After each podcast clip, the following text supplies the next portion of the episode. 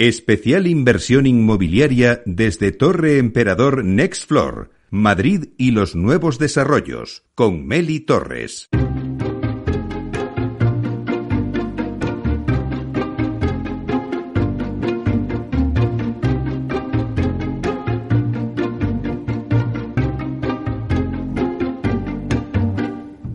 Inversión inmobiliaria con Meli Torres. Bueno, pues cerramos la jornada de, desde, llevamos aquí desde las diez y media y vamos a cerrar esta jornada sobre los desarrollos urbanísticos de Madrid con Borja Caravante, que es delegado del área de movilidad y medio ambiente y urbanismo del Ayuntamiento de Madrid. También ocupa el cargo de segundo teniente de alcalde. Y aquí vamos a darle la bienvenida. Buenas, buenas tardes ya, yo creo que son, Borja. Buenas tardes, muchas gracias. Bueno, un placer tenerte hoy en Capital Radio y darnos pues la primera entrevista tras la toma de posesión. Lo que es Meli por mi parte es una temeridad, ¿eh? porque creo que llevo apenas 10 días y, en fin, eh, igual necesito ayuda. Aquí está Rayo, director de urbanismo, José Luis Moreno, director de toda la operación Nuevo Norte, igual necesito ayuda. Bueno, tranquilo, que la verdad es que te vas a sentir como en casa, porque aquí estamos en Torre Emperador, lo llevamos diciendo eh, toda la mañana, que nos hace sentir como en casa. Eh, bueno, Borja, nos encontramos en una de las mejores eh, vistas del skyline de Madrid, en Torre Emperador Castellana, como os decía, una ubicación privilegiada en el corazón del distrito financiero con las cinco torres desde arranca el proyecto de Madrid Nuevo Norte que hemos venido hablando a lo largo de, esta, de esta jornada. Bueno, Madrid es un lujo, ¿no? Pues yo creo que sí, además está en un momento absoluto extraordinario Madrid, ¿no? Como muchas veces decimos, es el momento de la ciudad, es el momento de afrontar los retos que tiene el futuro, del crecimiento de la ciudad aquí en este ámbito en el norte, sin descuidar tampoco eh, que Madrid debe crecer en otros espacios, también en el, en el sur y en el este, y por tanto aprovechar ese momento extraordinario en el que Madrid se encuentra para atraer talento, para atraer inversión y por tanto para generar crecimiento y empleo a la ciudad de Madrid. Bueno, Borja, son muchas las preguntas que te haría, ¿no? Porque, bueno, eh, como hemos dicho, es la primera entrevista que das a los medios desde que has tomado posesión de un nuevo cargo. Pero vamos a centrarnos, si te parece, porque esta jornada la hemos centrado en la movilidad también y en los desarrollos urbanísticos. Vamos a empezar por alguna pregunta del modelo de movilidad. Borja, haznos una foto de la movilidad de Madrid para todos estos nuevos desarrollos hemos venido hablando durante toda la jornada, con los que va a contar eh, Madrid, medidas que se proponen para la movilidad. Yo creo que una buena decisión de, del alcalde ha sido precisamente vincular la movilidad y el urbanismo, el medio ambiente en una misma área, ¿no? Porque yo creo que la planificación urbanística y dos vectores que muchas veces estaban, digamos, alejados de, esa planificación, que, que, es la movilidad y el medio ambiente, yo creo que es una buena decisión para alinear cuál debe ser la política estratégica eh, de estrategia de, de, ciudad. En el ámbito de la movilidad en una ciudad como Madrid, donde se producen 12 millones de desplazamientos, necesariamente la movilidad tiene que pivotar sobre el transporte público. Y por eso, el mejorar las infraestructuras del transporte, el generar nuevos espacios donde se pueda dar oportunidad de movilidad en el transporte público es absolutamente esencial para poder garantizar la movilidad y también un tema que es muy importante, la sostenibilidad y, por tanto, la movilidad sostenible. En ese sentido, yo creo que hemos, el Ayuntamiento de Madrid ha hecho un extraordinario esfuerzo, también la Comunidad de Madrid con las infraestructuras de ampliación de metro de, metro de Madrid y, en su lugar, yo creo que es muy importante la integración de todos los modos de movilidad. Ya esa vieja dicotomía entre vehículo privado y transporte público ha desaparecido, han aparecido otros operadores de movilidad en las ciudades, en las ciudades modernas como puede ser el car sharing, el motosharing o las propias bicicletas y patinetes, que debemos integrar todo en un menú de alternativas que dé las mejores oportunidades y cumpla las expectativas de los ciudadanos en el ámbito de la movilidad. Si yo te dijera, Borja, vamos a dar un, una pincelada a los hitos eh, de Madrid hasta la fecha en movilidad. Algunos, como por ejemplo los vehículos sin etiquetas, que podríamos decir muchos. Pero yo creo que lo más importante vinculado a la movilidad en los últimos años ha sido precisamente que nos ha permitido esa política de movilidad cumplir la Directiva Europea de Calidad del Aire y, por tanto, fomentar la movilidad sostenible. Madrid había incumplido desde la entrada en vigor de la Directiva Europea Calidad del Aire de manera reiterada y sistemática todos y cada uno de los años y yo creo que la política de mejora del transporte público, la mejora, la política de ayuda para renovación de los vehículos y, por tanto, por unos vehículos menos contaminantes y también las zonas de bajas emisiones, entendidas las, bajas, las zonas de bajas emisiones como un instrumento que fomente la renovación de los vehículos ha permitido precisamente que Madrid sea una referencia hoy en el ámbito de la movilidad sostenible, que no lo era hace cuatro años, porque como digo, tenemos ahora los mejores índices de calidad del aire de toda la serie histórica. ¿Dónde vais a poner el foco a partir de ahora en esta nueva transporte legislatura? público, transporte público y transporte público. Es absolutamente esencial. Aquí tenemos un ejemplo en el nuevo desarrollo Nuevo Norte, donde la movilidad pivota sobre el transporte público. Eh, cercanías, metro, eh, bus, eh, bus rápido, nuevas líneas de autobús y, por tanto, al lo más cercano, acercar el transporte público a los ciudadanos y es esencial. Insisto, en Madrid se producen 12 millones de desplazamientos, ahora ya casi 13 porque estamos, hemos recuperado prácticamente toda la demanda de la prepandemia y con ese porcentaje, esos desplazamientos, o hay un transporte público masivo, atractivo y a unas tarifas eh, adecuadas o no somos capaces de generar, de generar oportunidades de movilidad para los ciudadanos. Bueno, pues vamos ahora con el urbanismo. Eh, bueno, el proyecto, quiero, quiero saber un poco el proyecto de urbanismo que tiene el Ayuntamiento de Madrid. Parece que por fin se va a actualizar el Plan General de Ordenación Urbana de 1997, casi nada, para lo que se va a crear una oficina. ¿Qué objetivos tiene esta revisión y si en esta legislatura de estos cuatro años eh, de mandato eh, son suficientes para abordarla?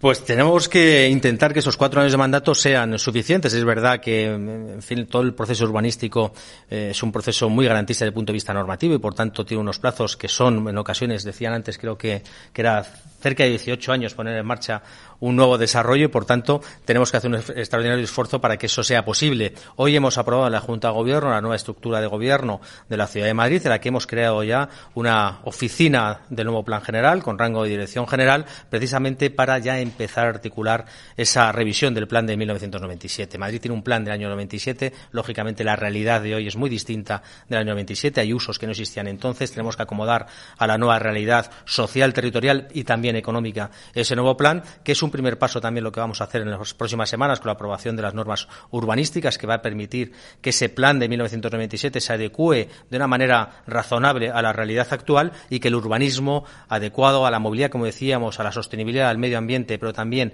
en la consideración que el urbanismo es el principal instrumento también que tiene la ciudad de Madrid para impulsar la actividad económica, para atraer inversores y encontrando también dentro del urbanismo una palanca esencial para una de las eh, políticas que van a tener prioridad en este, estos cuatro años, que es la política de vivienda. Si nos vamos a los hechos, eh, ¿qué va a suponer esta modificación del Plan General de Ordenación Urbana?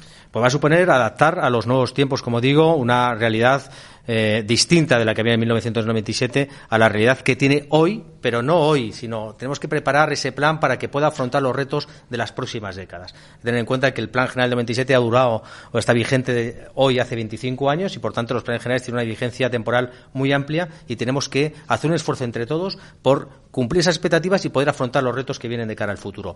En ese nuevo plan y en esa nueva oficina lo que queremos que sea un plan muy participativo en el que pueda participar la sociedad civil. Nosotros entendemos que la colaboración público-privada es esencial. La Administración no puede hacer nada sola, la sociedad civil no puede hacer nada sola y, por tanto, tenemos que colaborar y esa oficina va a ser el punto de encuentro entre la iniciativa pública y la iniciativa privada. Nuevo Norte es un ejemplo de la colaboración público-privada que lo queremos extender a la política de urbanismo a lo largo de toda la ciudad. Pero, por ejemplo, eh, eh, Borja, durante toda esta jornada, el sector inmobiliario reclama agilidad en la tramitación urbanística, sobre todo, también seguridad jurídica, para que el inversor no huya, se quede con nosotros y no le cambien las reglas del juego en mitad del partido, ¿no? Entonces, ¿Cómo se va a solucionar este problema? Pues es lo que tenemos que trabajar en ese nuevo plan general. El nuevo plan general tiene unas normas urbanísticas que nos permite también agilizar los procedimientos. Yo creo que decíamos antes, ¿no? La tramitación urbanística es muy procelosa, es verdad que es muy garantista, pero tiene que tener una agilidad. No podemos esperar 18 años para un nuevo desarrollo. Eso tiene un coste social, un coste económico, un coste financiero que muchas veces es inasumible y que muchas operaciones se quedan por el camino seguramente por lo largo de la tramitación. Por tanto, en esas normas urbanísticas dentro del nuevo plan general tenemos que favorecer esa, esa agilidad, tenemos que ofrecer transparencia y sobre todo, como bien decías, seguridad jurídica. Y precisamente un nuevo plan que tenga una vigencia a largo plazo es lo que va a permitir dar una seguridad jurídica a, a todos aquellos que quieran venir a invertir, a invertir en la ciudad de Madrid. Y tienen que considerar y tienen que el ayuntamiento es su principal aliado. Nosotros queremos que la gente venga a invertir, porque eso es bueno para generación de actividad económica, generación de empleo, porque la inversión en el urbanismo supone vivienda y supone vivienda asequible y, por tanto, supone que los jóvenes se pueden quedar en la ciudad de Madrid y que además nos va a permitir atraer talento si somos capaces de tener un mercado equilibrado de la vivienda y, por tanto, ofrecer oportunidades a la ciudad de Madrid. Acabas de decir vivienda asequible, que es lo que le falta también a Madrid, ¿no? El poder dar eh, soluciones a todos los jóvenes que están, eh, bueno, pues deseando entrar en su primera vivienda. ¿Dónde va a poner el foco el ayuntamiento para hacer esa vivienda asequible?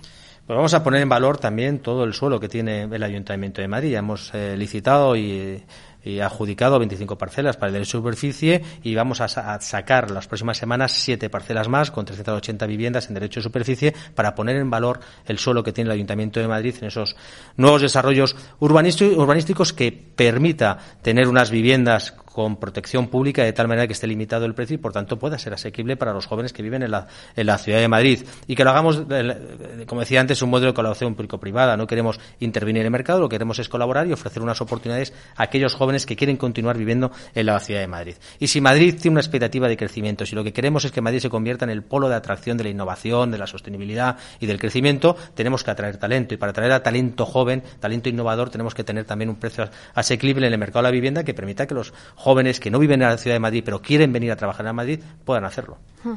Antes hablábamos de, todos los desarrollos de Madrid no Norte, de los desarrollos del sureste, que ya hay muchos de los desarrollos de ahí que ya, bueno, pues ya pues están prácticamente concluidos, ¿no? Como el Cañaveral, decíamos en la anterior mesa.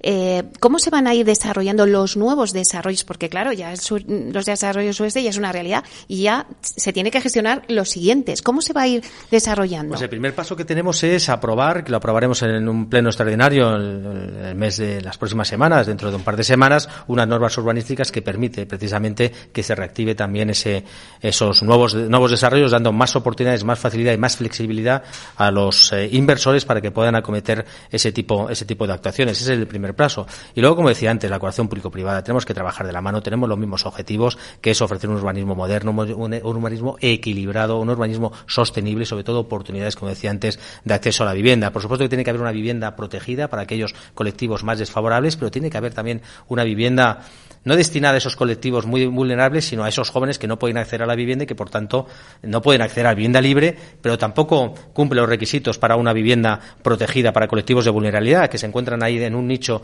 en el que muchas veces ni el sector privado ni la iniciativa pública ha cubierto y que es lo que yo creo que tenemos que ponerle foco. Claro, antes en la anterior mesa eh, pues hablaban ¿no? De, la modificación también del, módulo de vivienda de protección oficial, que está ahí como estancado, ¿no? no lleva congelado desde el año 2008, creo, 2009 o 10, yo creo que Raimundo sabrá mejor, pero yo creo que lleva desde ya más de una década y por tanto, bueno, es necesario seguramente eh, acomodar esos, eh, ese módulo a la realidad económica actual, pero eso también tiene unas consecuencias importantes respecto a la vivienda protegida y por tanto, en fin, yo creo que hay que, hay que pensarlo y desde luego lo debe hacer también la Comunidad de Madrid, en ese caso que yo creo que tendrá que trabajar con el sector y llegar a un acuerdo en relación a la actualización del módulo. Eh, ¿Cómo, bueno, pues en realidad, cómo se puede hacer un modelo de ciudad de Madrid eficiente, como decías antes, sostenible? Me lo pones difícil, Meli, decir, eh, eh, llevo 10 días, entonces déjame que, que vaya reflexionando, pero sí es verdad, ¿no? Yo creo que la política de sostenibilidad, como decía antes, tiene que estar metida desde, desde el principio de la planificación urbanística, tiene que ser un vector de, la planificación. Hay un nuevo vector de crecimiento en las sociedades que es el crecimiento verde y, por tanto, el medio ambiente y la sostenibilidad. Y en ese sentido yo creo que tenemos que demostrar que las, eh, las políticas verdes no tienen por qué arrojar números rojos. En ese sentido yo creo que Nuevo Norte va a ser un ejemplo con esa área demostrativa Madrid 60 donde pretende ser el primer eh, ámbito de neutralidad climática y vamos a demostrar que esa neutralidad climática es compatible con la iniciativa privada y, como decía antes, no arrojar necesariamente unos números, números rojos. Pero no puede crecer Madrid solo por el norte, como decía antes, y por tanto tenemos que dar oportunidades también al sur y al sureste, porque pretendemos tener una ciudad y un urbanismo equilibrado en el que todo el mundo tenga las mismas oportunidades con independencia del lugar en el que viva en la ciudad de Madrid. Bueno, Borja, ya no te voy a poner más aprietos, pero has pasado el examen con nota además, ¿eh? con un 10. Pero, pero sí que me gusta, pues siempre a todos les digo un titular. Vamos a buscar un titular, ¿no? Pero vamos a buscar un titular entre los dos. Venga, eso sabes tú más que yo. ¿eh? yo me gustaría, bueno, pues como vamos a cerrar esta jornada que llevamos aquí desde las diez y media, eh, hablando de todos los desarrollos de, urbanísticos de Madrid, a mí me gustaría pues dar una conclusión final contigo eh, para cerrar esta jornada sobre la oportunidad que ofrece Madrid Madrid para el inversor con estos eh, desarrollos urbanísticos, ¿no?